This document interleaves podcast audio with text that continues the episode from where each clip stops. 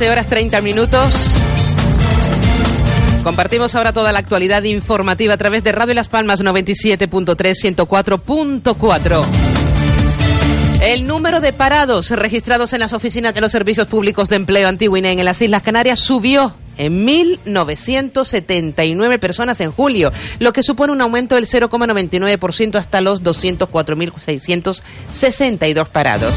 En cifras interanuales, el paro en el archipiélago se ha reducido un 1,01% con 2.085 parados menos, según los datos publicados este viernes por el Ministerio de Trabajo, Migraciones y Seguridad Social. En clave nacional, el número de parados registrados bajó en 4.253 desempleados en julio. Estamos hablando de un menos 0, 0,14%, su menor descenso en este mes de 2002, cuando disminuyó en 1.111 personas.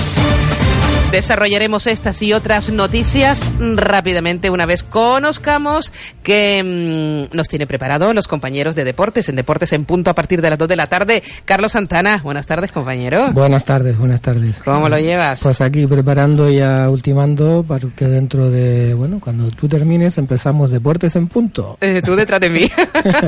Qué bueno, pues así están las cosas. Por un lado, dentro de un ratito desarrollaremos estas y otras noticias, pero bueno, ¿qué vamos a escuchar dentro de una hora, de media hora, compañero. Sí, bueno, vamos a, vamos a tener así un poquito por encima eh, a Gustavo del Castillo y Rafa del Castillo, que han quedado, bueno, campeones de, de, la clase Snipe en La Coruña recientemente por segundo año consecutivo. Vamos a tenerlos eh, en antena hombre, hay que felicitarlos, ¿no? Aunque llevan muchos premios, pero hay que estarlos felicitando.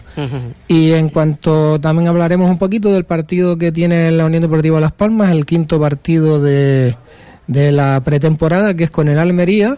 No hay desplazamiento, no aunque, aunque jugamos con el Almería, pero es en, en el propio estadio de, de Marbella con lo cual, bueno, Las Palmas está haciendo el stage ahí en Marbella, pues no tienen que desplazarse y, y, hablaremos, pues bueno, pues a ver qué es lo que, con quién va a contar Pepe Mel en la delantera, puesto que sabemos que Araujo lleva ya, eh, se lesionó en el último partido del Cádiz y va a tener pues para cuatro semanas aproximadamente y bueno, esas molestias de Rubén Castro que, eh, que ya eh, a ver a ver cómo, cómo evoluciona, no sabemos, él quiere estar porque sabe, sabes que eh, hay otro partido pendiente de la Unión Deportiva de Las Palmas con el Real Betis Balompié, precisamente, es un poco bueno, una especie de medio homenaje a Rubén Castro y él tendría que estar presente. Y si no lo puede jugar, pues bueno, pues sería una faena pero yo por otra parte, pues bueno, a ver si no tampoco tiene que forzar mucho, porque vamos a ver esta tarde Pepe Mel aquí en qué es, quiénes son los delanteros con los que cuenta, puesto que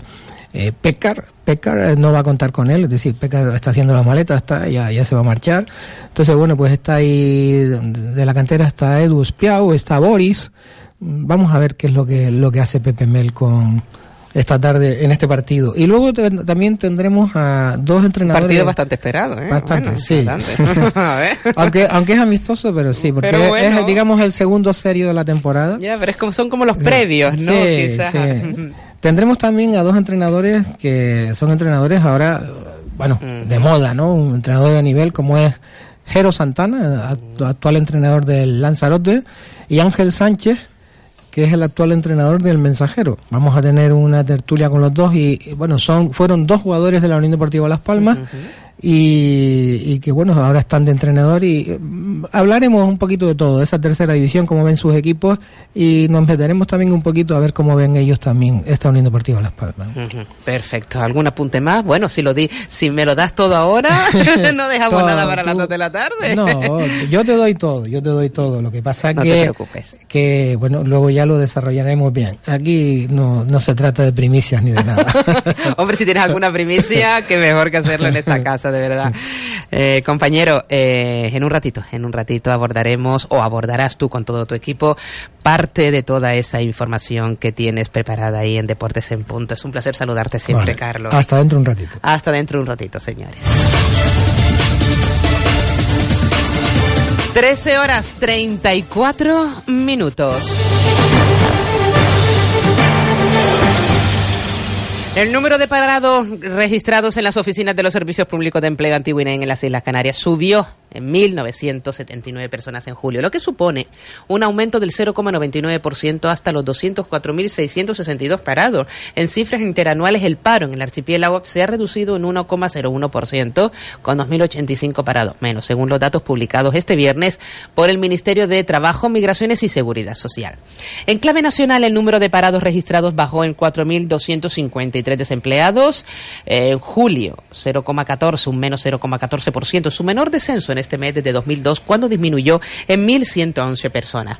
Tras el descenso de julio, el quinto consecutivo, el volumen total de parados se situó en 3.011.433 desempleados, la cifra más baja desde noviembre de 2008. En términos desestacionalizados, el paro subió en el séptimo mes del año, en 2915. Julio es un mes en el que el desempleo se comporta habitualmente de forma favorable, principalmente por la temporada turística, como saben. Desde el inicio de la serie histórica, el paro ha descendido en este mes en 20 ocasiones y solo ha subido en tres. En julio de 2005, cuando aumentó en 14.557, y en los mismos meses de 2007 y 2008, cuando repuntó en 4.469 y 36.492 desempleados respectivamente y la Seguridad Social cerró el mes de julio con un descenso de la afiliación en las Islas Canarias de 4.465 personas, una caída del 0,55% respecto al mes precedente.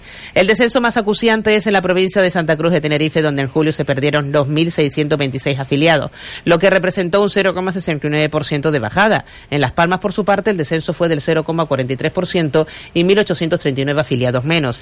De esta manera, el número de afiliados total del sistema en el archipiélago canario asciende a 806.375, 426.416, de los cuales están en la provincia de Las Palmas y el resto 379.959 lo están en la de Santa Cruz de Tenerife. En términos interanuales, la Seguridad Social ha ganado 19.456 trabajadores, un 2,45% más con un avance mayor en la provincia tinerfeña, con 11.869 personas y un 3,22% más, mientras que Las Palmas ha sumado 7.587 afiliados.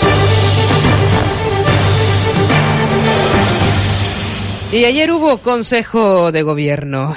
Pues el Gobierno regional topa con las primeras dificultades financieras para aplicar su programa social. En el primer informe de la Consejería de Hacienda para valorar la situación en la que se encuentra el presupuesto autonómico vigente, se han detectado menos ingresos de los previstos y una serie de compromisos en materia de personal que suponen más gastos entre este ejercicio y el siguiente. Pero en modo alguno el Ejecutivo renuncia a sus compromisos, aunque las dificultades con las que está eh, se está encontrando eh, suponen un tropiezo inesperado. A este escenario hay que añadir el último informe de la Autoridad Independiente de Responsabilidad Fiscal, el AIREF, que prevé un riesgo de incumplimiento de la regla de gasto. El consejero y portavoz Julio Pérez cuestionó que el gobierno anterior tomará decisiones que no estaban previstas en el presupuesto inicial y que generan obligaciones financieras. No nos parece correcto cómo se produjeron esos incrementos de gastos, pero no es nuestra intención revertir medidas, matizó el titular de Administraciones Públicas, Justicia y Seguridad que escuchamos. El gobierno no renuncia a su programa social, aunque va a encontrarse, va a tener, va a encontrarse, va a hallar más dificultades financieras de las que pudo empezar, de las que pudo en, el comienzo imaginar. Porque eh, las previsiones de ingresos que se contenían en el presupuesto en vigor no, no se han cumplido. Hemos ingresado menos dinero del previsto, básicamente porque ha habido reducciones de tipo eh, impositivos y también por otros motivos que sería conveniente detallar. Y entre que esas mm, previsiones son distintas y que necesitamos incorporar al presupuesto las previsiones de gasto que se derivan de algunas decisiones adoptadas en las últimas semanas que entrañan un incremento de gasto, pues mm, hemos tenido que estudiar qué respuesta le damos, no sé si ustedes tienen este documento, a lo que nos ha dicho el 18 de julio pasado la Autoridad Independiente de Responsabilidad Fiscal, la AIREF, porque la AIREF como es público, y ha dicho varias comunidades autónomas, entre otras la nuestra, que existe un riesgo alto de incumplimiento de la regla de gasto establecida en las leyes.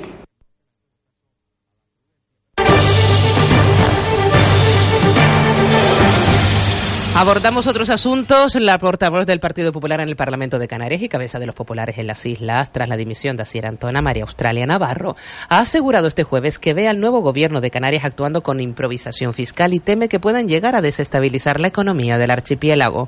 Navarro ha anunciado que pedirá la comparecencia urgente del consejero de Hacienda y vicepresidente Román Rodríguez para que aclare qué va a hacer con el dinero de las empresas y las familias canarias.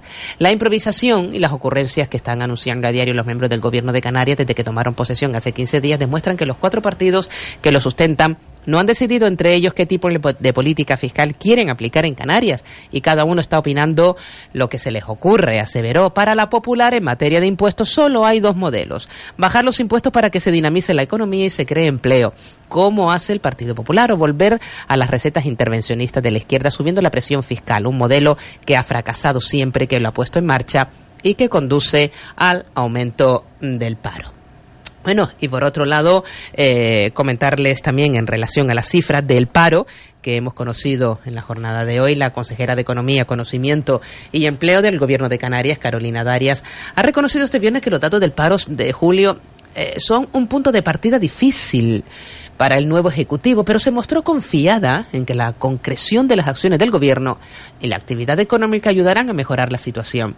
Así consideró que una prioridad del Ejecutivo canario debe ser trabajar en políticas encaminadas a avanzar en la estabilidad y la calidad del empleo tenemos la radiografía completa de la situación actual en materia de empleo, que afianza el objetivo claro de esta consejería de estimular la calidad y la estabilidad a partir del diálogo y la concertación con los agentes sociales y económicos, aseveró. Así reconoció que el dato de julio no es bueno respecto al mes anterior y resaltó también el dato de subida del paro femenino con un aumento del 1,88%. Eh, por por ello, reiteró la necesidad de estimular las políticas activas vinculadas a sectores y colectivos concretos, así como de aplicar otras dirigidas a la estabilidad del empleo. 13 horas 42 minutos, una pausa y continuamos. Tercera Feria del Atún y del Mar Mogán 2019, 2, 3 y 4 de agosto en la Plaza Pérez Galdós de Arguineguín. Asadero popular de pescado, homenaje a nuestros pescadores, show cooking, conciertos, zona gastronómica, concurso de cocineros y la mejor música. La mala alimentación o el sedentarismo hacen que nuestro cuerpo acumule líquidos y toxinas. Aqualin de Laboratorios Maen es una solución 100% natural. Aqualin actúa como diurético y depurador, ayudando a nuestro organismo a combatir la retención de líquidos. Encuentra Aqualin en herbolarios y para farmacias. Hola, soy María Montero y te espero todos los viernes a partir de las 4 de la tarde en La Ventana Indiscreta, un programa donde nuestros oyentes están al día con la actualidad, analizamos las noticias y también tenemos casos denunciados de corrupción.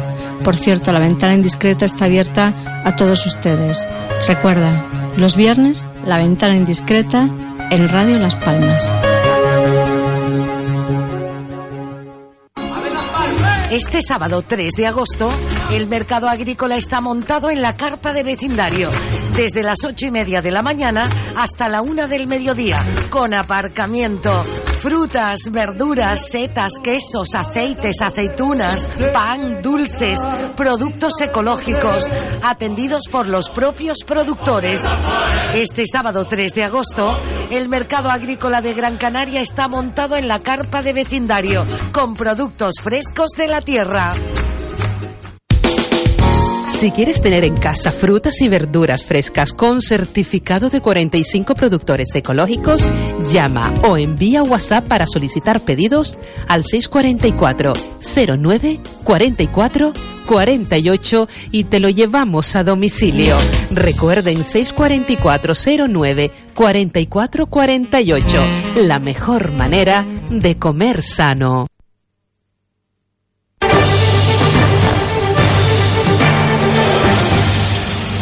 13 horas 44 minutos. Las matriculaciones de turismo y todos terrenos han cerrado julio en las Islas Canarias con un descenso del 6,3% respecto al mes de julio pasado, 2018, lo que matiza levemente las caídas de los meses anteriores, situando el acumulado de 2019 en un negativo 11,3%. Con estos datos, el mercado canario ha cerrado su peor mes de julio desde 2014, cuando apenas pudo colocar en el mercado 5.761 unidades por las algo menos de 7.000 vendidas este julio, de las que más de 4.500 corresponden a la provincia de Las Palmas. En el acumulado de estos siete primeros meses del año, Canarias acumula 32.422 turismos y todoterrenos vendidos, un 11,3% menos respecto a las 36.561 unidades del mismo periodo del ejercicio precedente.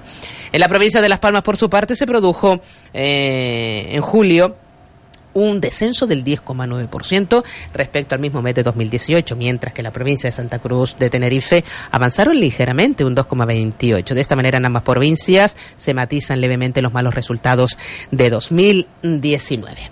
13 horas 45 minutos, cambiamos de asunto y entramos en cosas relacionadas con el municipio de Las Palmas de Gran Canaria. El ayuntamiento ha encargado a la Sociedad Municipal de Gestión Urbanística, GEURSA, la licitación de la construcción de un nuevo edificio de 24 viviendas de la área de renovación y regeneración urbana de Tamaraceite por un importe de 3.174.210 euros. La construcción de estas 24 viviendas que el área de urbanismo y vivienda del consistorio tiene previsto comenzar en Tamaraceite en otoño se llevará a cabo en un solar de 814 metros cuadrados, situado entre las calles Pintor, José, Jorge Oramas y Gutiérrez Mellado. El nuevo edificio de cinco plantas de altura está conformado por un bloque adosado a dos edificaciones existentes que cuentan con 24 viviendas. El concejal de urbanismo, Javier Doreste, ha señalado que tal y como nos habíamos comprometido con los vecinos, iniciamos con la construcción de este nuevo edificio de 24 viviendas. La fase final del plan de reposición de Tamaraceite. Con esta licitación de 24 viviendas iniciamos, la fase final de la reposición de Tamaraceite.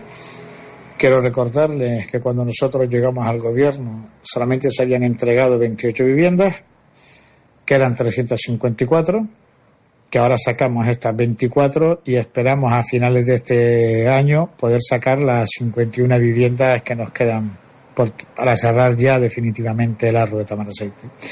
Y quiero recordarles también que hasta ahora hemos ido prefinanciando nosotros con fondos públicos, con fondos municipales, todas las obras y ahora habrá que esperar que se constituya el nuevo gobierno, tanto del Estado como que se ponga en marcha el nuevo gobierno autonómico, para ver en qué medida nos le echan una mano al ayuntamiento y a los vecinos de Tamaraceite para que se haga una realidad a lo largo del año 2020 y del 2021 la finalización del árbol de Tamaraceite. Y las canteras se convertirán en el mes de septiembre en la primera playa gamificada de España. La Concejalía de Ciudad de Mar y las empresas Overcon y Engaro Games han desarrollado el primer juego digital que invita a conocer y vivir la playa a través de una aventura gráfica en vivo, a la que se accede a través de la app de la aplicación Ciudad de Mar, que se puede descargar de manera gratuita en los sistemas operativos iOS y Android.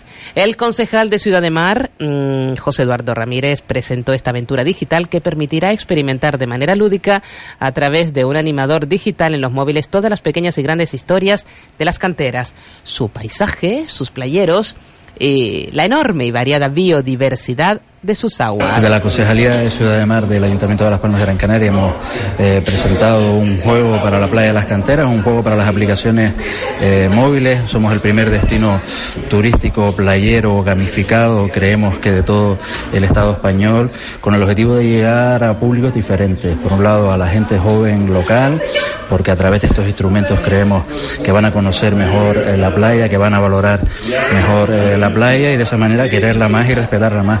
También a los turistas que cada vez demandan más elementos de carácter digital para poder divertirse, pero al mismo tiempo conocer el destino en el que están. Por lo tanto, muy satisfechos de colaborar con empresas canarias en la puesta en marcha de este proyecto. Y ha quedado inaugurado el nuevo skate park del refugio. Una vez han finalizado las obras de creación de una superficie totalmente nueva, más moderna y más amplia que sustituye a las antiguas instalaciones situadas en las Ramblas Juan Rodríguez Doreste, el Parque Blanco, conocido como Parque Blanco, y que convierten este espacio en uno de los más avanzados a nivel nacional para la práctica de una actividad que cada vez tiene más adeptos en la ciudad.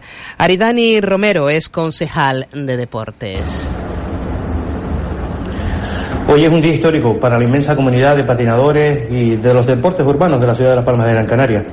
Con la inauguración del primer skate park de la ciudad damos respuesta a la reivindicación histórica de los deportistas de estas disciplinas deportivas.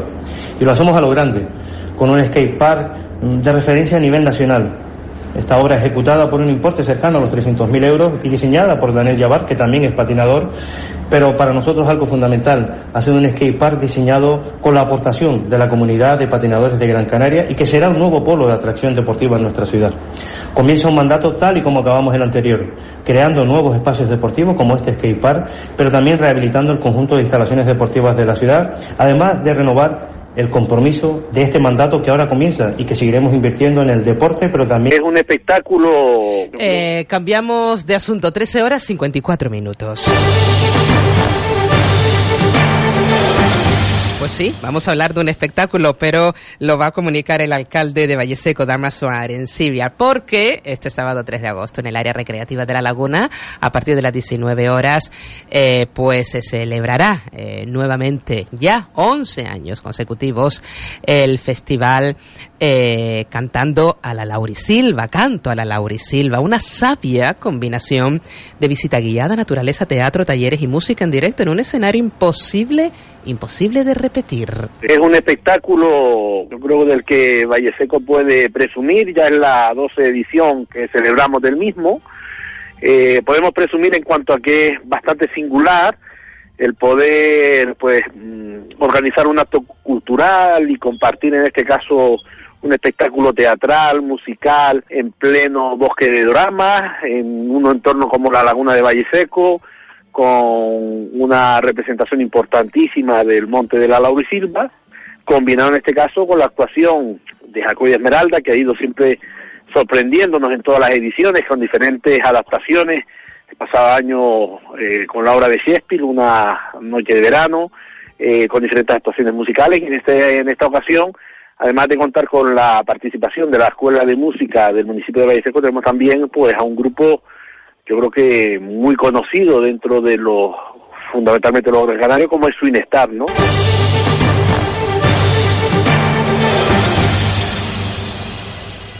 Y el presidente del gobierno de Canarias, el Víctor Torre, en estos días atrás ha afirmado que eh, tras mantener un encuentro eh, con los representantes oficiales de Disney, Kevin Delanoe productor de Batman o Gladiator y Carl Macmillan, que el archipiélago se postula como uno de los lugares escogidos para rodar una producción de Marvel. Bueno, hemos tenido hoy una reunión con Kevin Delanoy, que es uno de los más importantes productores de cine del mundo, productor, por ejemplo, de películas como Batman o, Gladiator.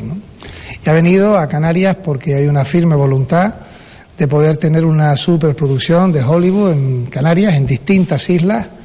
Será la producción más importante que nunca hayamos tenido en Canarias eh, Canarias que además eh, va a tener la suerte con esta con este rodaje de tener aquí la mayor producción que se ha dado en toda Europa en el año 2019. O sea, no solamente será la mayor producción que nunca hemos tenido, sino la más importante de toda Europa en el año 19.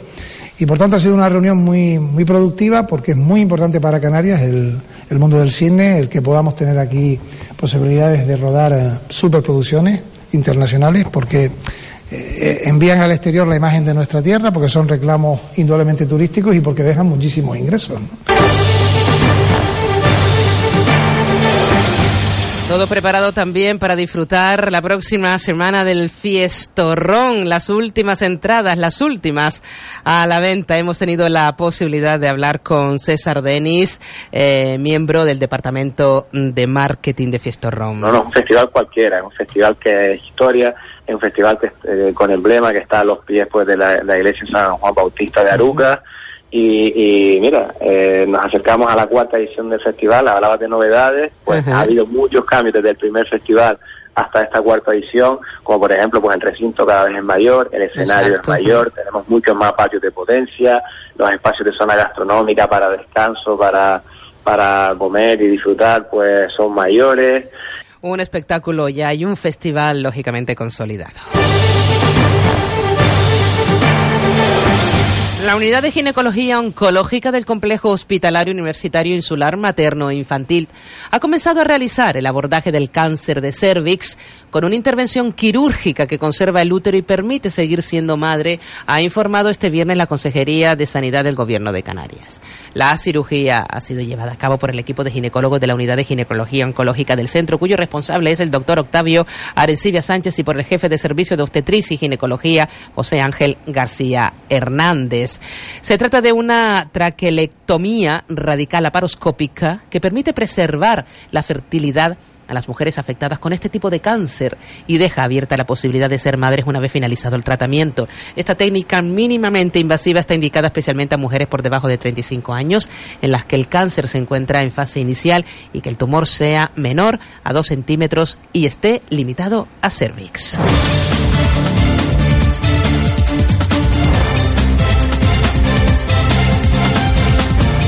Los cinco sargentos del Ejército de Tierra contra los que el Tribunal Supremo ha ordenado proceder por el acoso durante años a una suboficial, a otra suboficial en el cuartel de Santa Cruz de Tenerife, tienen otro juicio pendiente por hechos similares a otro compañero, al que también vejaban, cuestionaban en público sus órdenes e insultaban con calificativos mmm, muy fuertes, evidentemente. Eh, entre ellos, mmm, putita del brigada o retrasado, lamentable. Eh, en esta ocasión, el asunto fue también archivado por el Tribunal Militar Territorial Quinto, aunque el Supremo ordenó reabrirlo el pasado mes de mayo a instancias de la Fiscalía. Los acusados son los cinco mismos sargentos, más otros dos, por los que sumados a un capitán, a que el Supremo eh, ordena también investigar, por el primero de los casos, eh, serían un total de ocho los involucrados en este tipo de hechos en el mismo acuartelamiento. En la sentencia dada a conocer este viernes, el Supremo refleja de forma pormenorizada el acoso sufrido por la víctima. En una de las ocasiones, en enero de 2016, uno de los suboficiales le mandó callar en el vestuario, le dio una colleja y le empujó tirándola al suelo mientras le insultaba con expresiones como te habrás hartado de pastel, de putita del brigada, en relación con su amistad de la víctima con este bando, lamentable.